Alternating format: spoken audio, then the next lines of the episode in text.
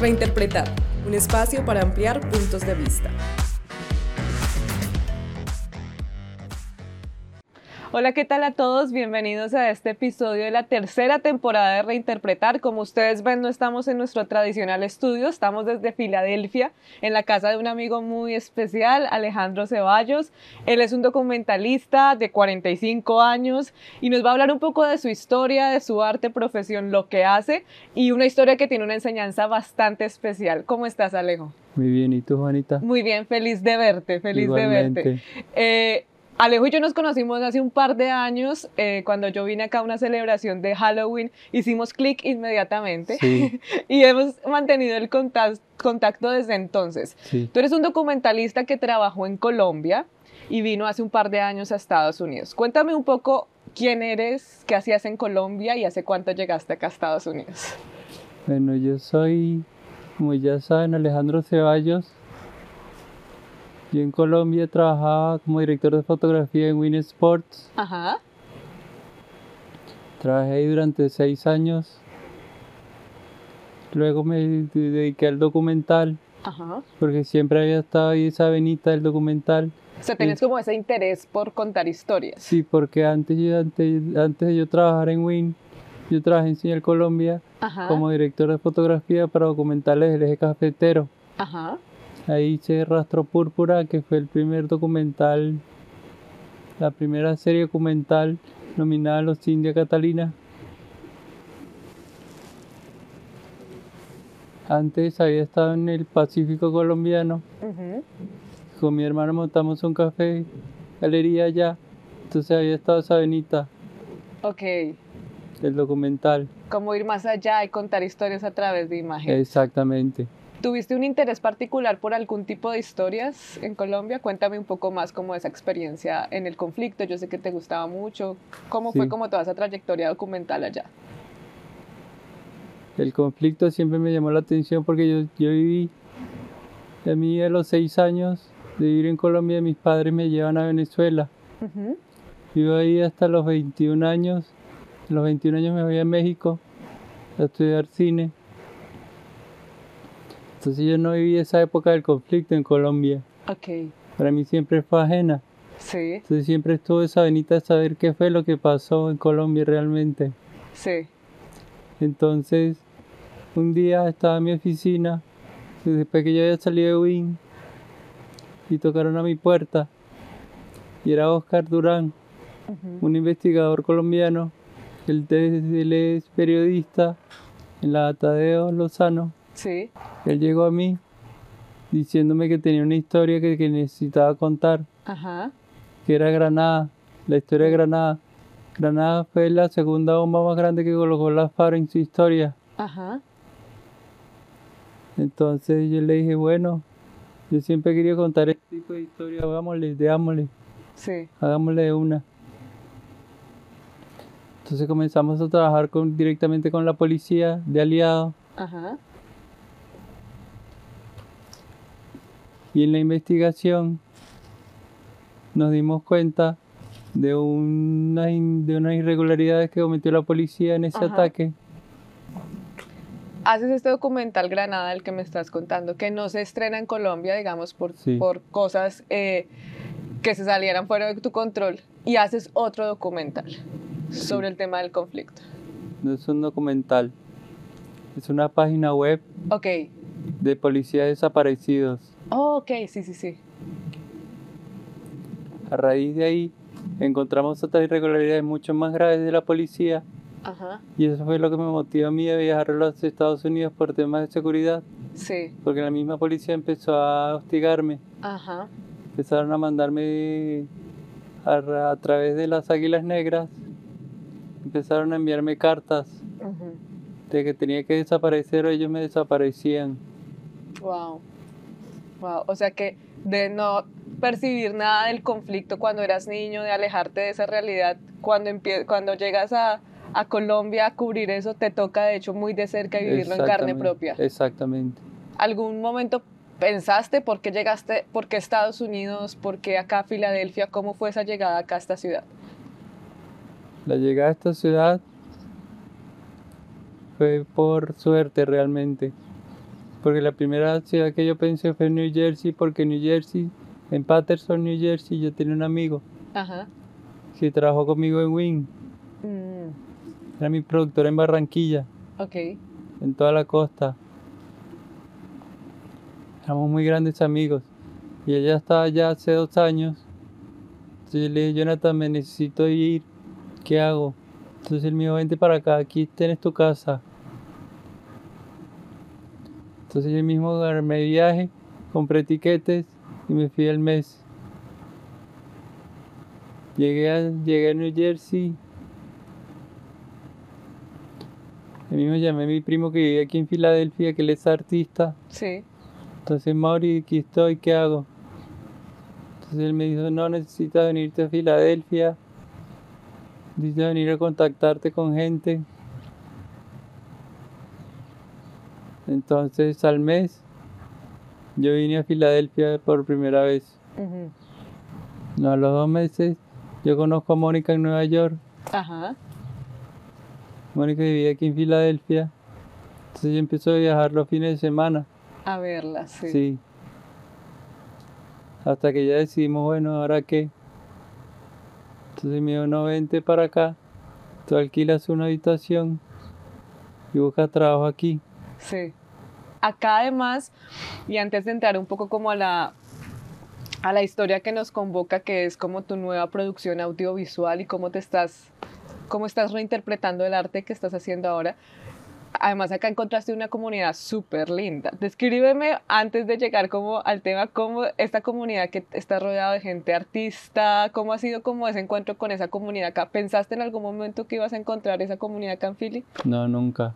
Nunca. Nunca pensé tener una comunidad tan linda como la que he tenido aquí. Sí, que está llena. Además, yo vine y cuando los vi son como todo el mundo está rodeado como eso, como con un interés en, en la comunidad, no solamente latina, en el, en- el arte los une, ¿cierto? Exactamente. Es como una comunidad que gira alrededor del arte y todos Exacto. son como muy lindos y tú eres muy una parte muy esencial de esa comunidad porque ese fue el sentido que a mí me dio cuando yo vine acá, que tú eras como una persona, eres una persona muy esencial en esa comunidad. Hablemos un poco de lo que nos convoca acá y es un, cuando, cuando hablamos y dijimos, bueno, vamos a hacer esta historia, tú estás planeando un documental sobre algo que te pasó hace un año. Sí. Y quiero que me cuentes un poco de eso. ¿Por qué, por qué estamos acá y, y cuál es esa, esa nueva producción audiovisual y qué te pasó hace un año? Hace un año, el 28 de enero del año pasado, del 2023, yo estaba en Vermont. Ajá. Entonces, el día anterior, el 27, yo por primera vez había hecho snowboard Ajá. en mi vida. Fue la sensación más bonita que yo tuve en mi vida. Sí, Sí.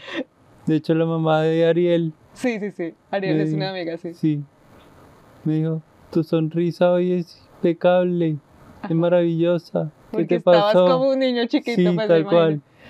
Entonces yo le dije, no, que fui a hacer snowboard. Entonces, amigo, tu sonrisa hoy es maravillosa. Al día siguiente había un campeonato de broomball, Ok. que es como hockey pero con escobas. Oh, ok, ok. Entonces yo me metí a jugar, entonces lo primero que me dijeron es no corras, porque se hace con zapatos, ni siquiera con esquís, Ok, con patines de hielo. ok, ok, ok. O sea, súper fuerte, es rudo. Sí. Entonces fui a buscar la pelota y me dio por correr y caí sobre la rodilla izquierda. Ajá. Se me hinchó horrible. No pude caminar. Esa noche bailé, tomé, brinqué, Sí, sí. con buletas y todo. Ajá. Al día siguiente nos regresamos a Philly. Pasé toda esa noche con Mónica y al día siguiente yo me iba a ir a mi casa, entonces ella me dijo, no, quédate aquí conmigo. Porque tú no puedes caminar todavía bien y las escaleras en tu casa son muy difíciles. Claro, porque tenías todavía la, la rodilla hinchada. Sí, Ajá. no la podía mover mucho. Entonces listo, yo me quedo esa noche aquí.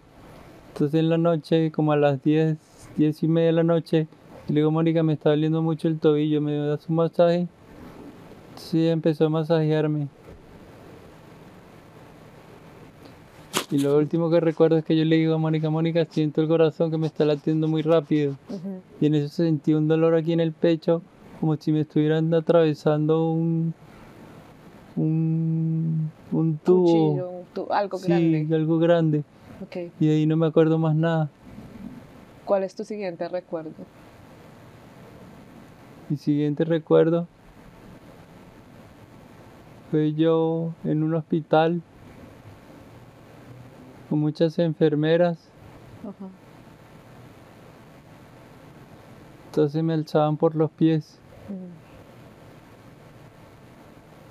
Entonces cuando me van a agachar, yo vi que era una niña.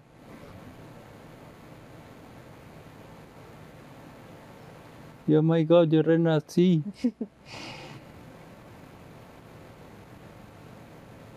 y en eso, pum, se va negro otra vez todo. Otra vez todo. Entonces, ¿cuál, ¿cuál fue el diagnóstico, digamos? ¿Qué fue lo que te pasó médicamente?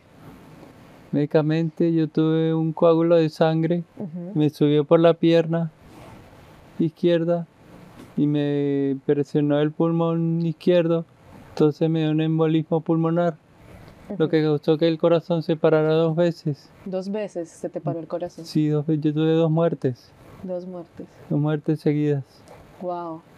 Wow. ¿Cuál fue el proceso en el hospital? Porque yo sé que tuviste, me, me acabaste de decir, fueron 40 días sin, o sea, sin, sin despertar, Ujú, pero luego tres meses en el hospital. Sí, Y quiero obviamente poner en contexto que eso te pasa a ti, digamos, con tu historia migratoria, que no es fácil, uno no tiene la familia acá lo rodeándolo, Sí. con un sistema de salud que es caótico y es salvaje en contra de la gente.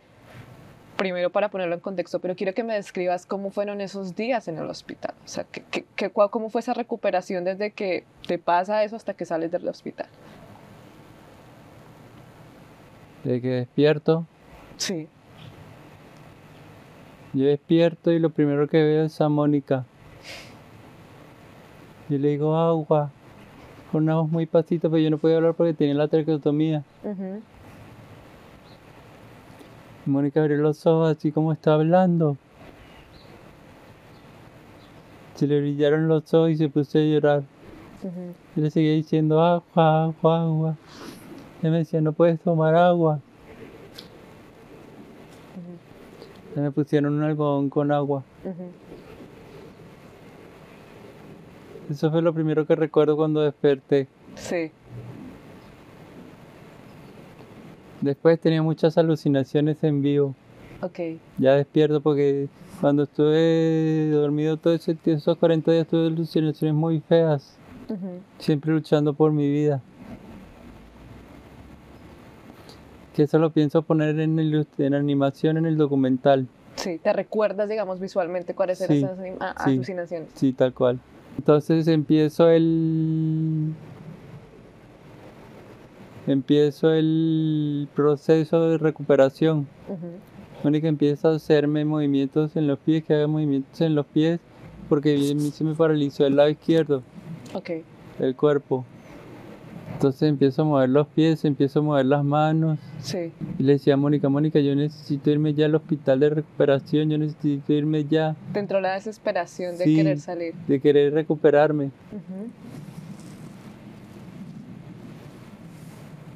Entonces,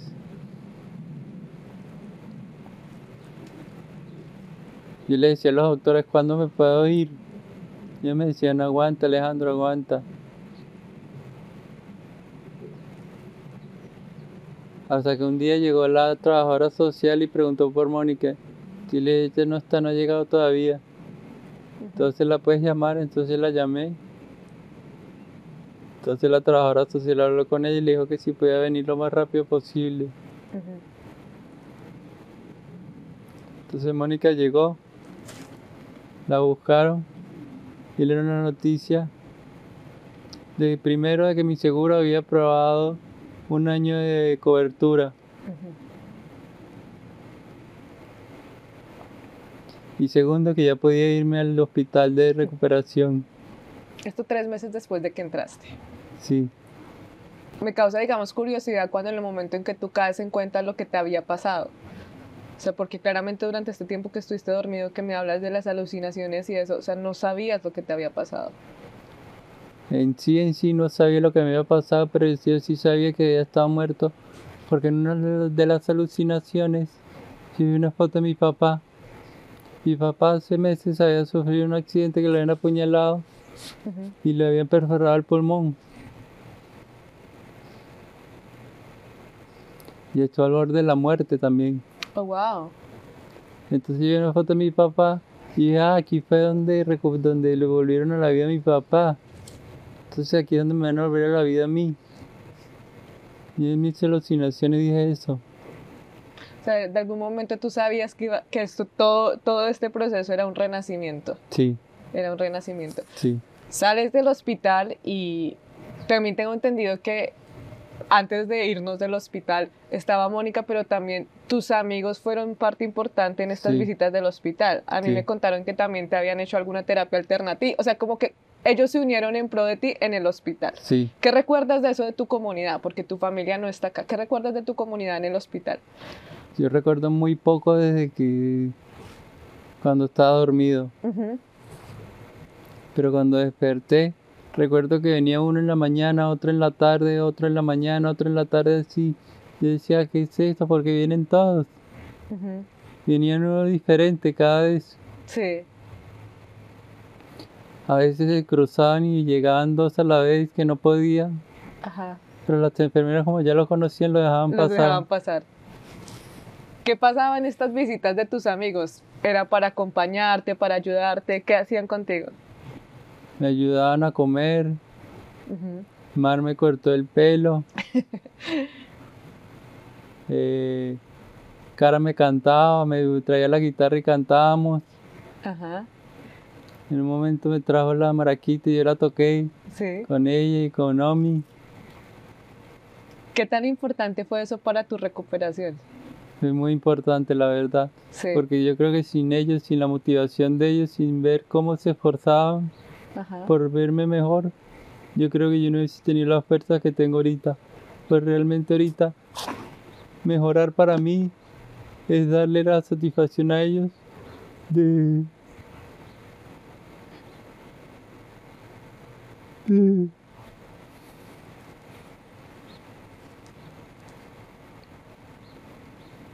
que me recuperé. que te recuperaste. Y seguramente ellos lo hicieron sin el interés alguno, sin que les pagues nada, porque verte ha sido para ellos, yo creo que es la mayor satisfacción. Y uno siempre, a uno siempre le devuelven lo que uno da. sí, Y yo creo que tú merecías toda esa atención, todos esos mimos y todo, todo el amor que te entregó tu comunidad al 100%. sí. ¿Cuál ha sido como ese cambio de percepción sobre tu día a día desde el accidente? ¿Cómo ha cambiado como el Alejo que era hace un año al Alejo que es ahora en cuanto a su percepción del día a día?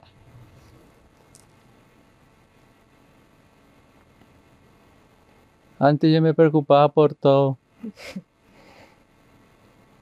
Por cada cosita que ocurría en la calle, por cada cosita que, que me pasaba, que le pasaba a mi mamá, que le pasaba a mi hermana, que le pasaba a Mónica. Después de esto yo dejé de preocuparme por tantas cosas. Me di cuenta de que la vida es un instante y ya.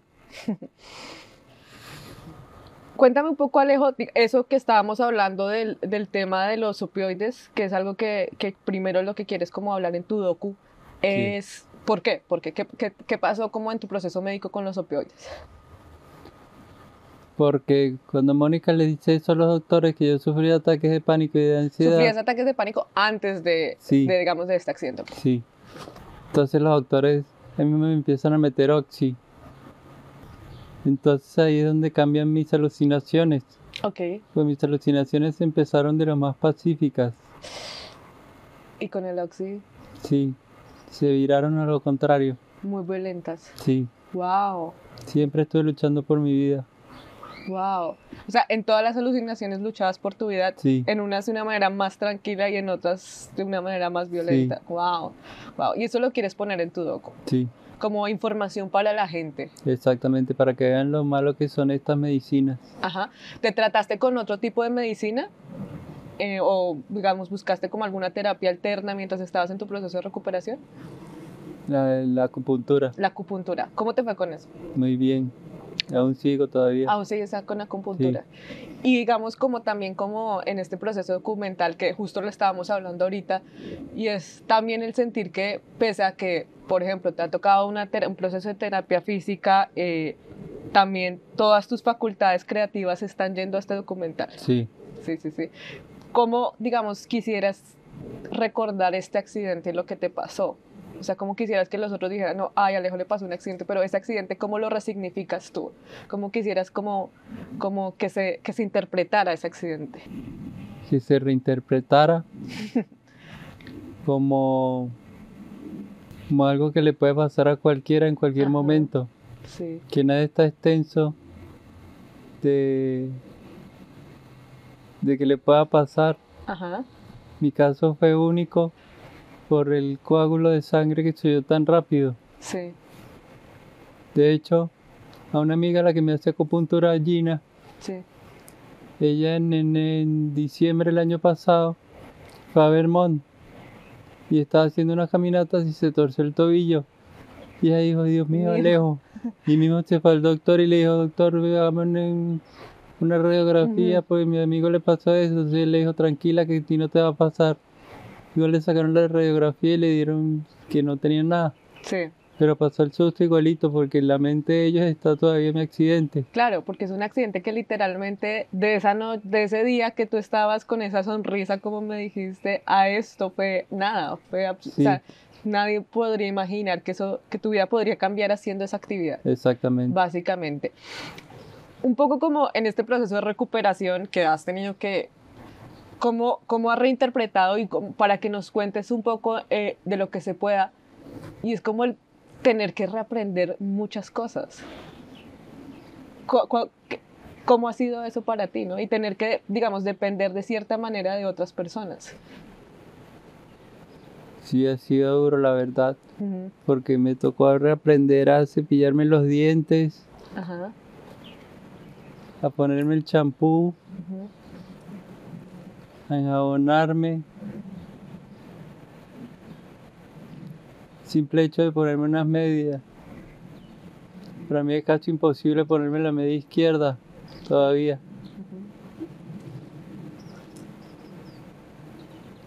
Pero ya casi lo logro. Es un paso a paso. Sí, es un pasito a pasito. La importancia de la persona con la que convives, que también es tu cu- cuidadora. Pucha, ¿cómo, ¿cómo ha sido como ese proceso y qué tan importante? Obviamente la más importante y la clave. Mónica, háblame un poco de Mónica para que quede registrado, digamos, la importancia de su trabajo y, pues, pucha, de todo lo que, lo que ella ha caminado contigo en este proceso. Bueno, si Mónica no hubiese existido en mi vida, aquí no estuviéramos hablando tú y yo en este momento. Ujú, Mónica fue la, la líder, la que siempre me empujó. Y Mónica me cuenta que el día de mi cumpleaños yo, estaba en el hospital, todavía estaba dormido. ¿Qué día era? 21 de febrero, Ok, ya casi. Sí. Entonces yo empecé a complicarme, empecé a complicarme y el corazón me llegó a parar un par de veces. Wow. Entonces la doctora le dijo a Mónica, ¿usted sabe que esto es lo máximo que puede llegar a ser Alejandro en toda su vida? Entonces Mónica se imaginó verme vegetal por el resto de mi vida. Wow. Entonces fue- empezó a llorar, empezó a llorar y de un momento a otro se fue a la habitación donde yo estaba. Me agarró la mano y me dijo al oído, Alejandro, tú de este hospital vas a salir caminando conmigo, ¿ok?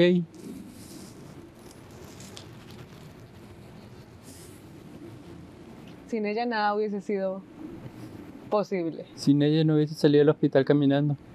Entonces sí se lo cumplí. Lo cumpliste y bueno, ya ahí vas en tu, en tu recuperación.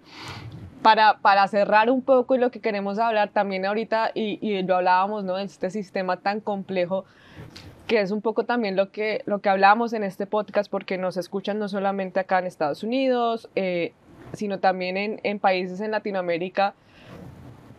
¿Cómo ha sido también enfrentarse a este sistema tan salvaje de salud que además, o sea, que, que además adiciona un estrés adicional a todo esto que ya estabas pasando, ¿no? Sí. Que también siento que, o sea, la carga también ha, ha, estado como en Mónica, digamos, de este sistema que nadie se salva. Digamos que un poco para que nos describas brevemente cómo ha sido enfrentarse a este sistema, pese a que, digamos, tuviste un beneficio que ha sido tu seguro por un año.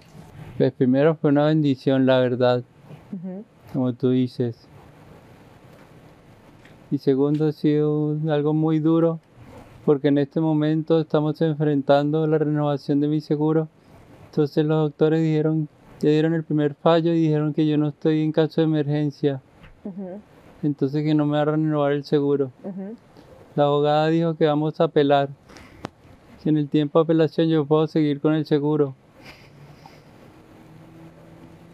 Pero es desgastante saber si no te lo van a dar o no. Es un estrés. Sí. Segundo, si no me lo dan, si no me lo renuevan, me va a tocar regresarme a Colombia. Porque mis amigos me hicieron un GoFundMe que de hecho aquí en la en la bio va a estar el, la link. Sí, sí. Entonces el dinero aquí no va a alcanzar para nada. Uh -huh. Entonces tener que regresar a Colombia con el sistema de seguridad allá tampoco que hay. Claro. Es un riesgo para mí. Total, porque todavía estás en riesgo. Sí, claro. Porque tu proceso, pues, ok, sigue por eso. Es, ojalá, digamos, todos los que puedan ayudar se unan a esta causa y más o menos cuándo tienes planeado eh, lanzar tu documental, cómo va esa producción. La producción apenas va en la preproducción, Uh -huh. en la escritura del proyecto. Sí. Acabo de aplicar a, una, a un fellowship Ajá. de la Festival Latino de Filadelfia. Esperemos que quede. Ajá. Bueno, pues toda la suerte del mundo, Alejo. Muchas gracias. Y yo creo que en un par de años ya está saliendo el documental al aire. Lo estaremos, estaremos pendientes de ese proyecto que además nos lo está anunciando acá, que esto es como la primera vez que hablas de tu accidente en cámaras, ¿no? Sí. Y, y ojalá esta experiencia no solamente eh, cree una empatía, sino que nos ayude a entender lo que es vivir un, un, un, o sea, un evento de estos tan fuertes, la importancia de la gente que nos quiere alrededor y también lo duro y lo salvaje que es del, el sistema y enfrentarse, enfrentar, enfrentarse a eso. ¿Qué agradeces ahora, hoy en día, hoy que estamos acá sentados? ¿Por qué sientes gratitud? Por la vida. Por la vida. Sí. Por la vida, por la vida de mis amigos, por la vida de Mónica.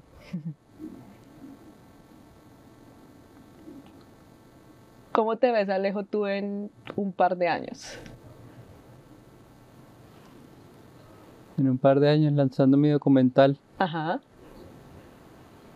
De pie, sin bastón. Ajá. Sano otra vez. Sano otra vez. Lo más importante. Sí. Lo más importante.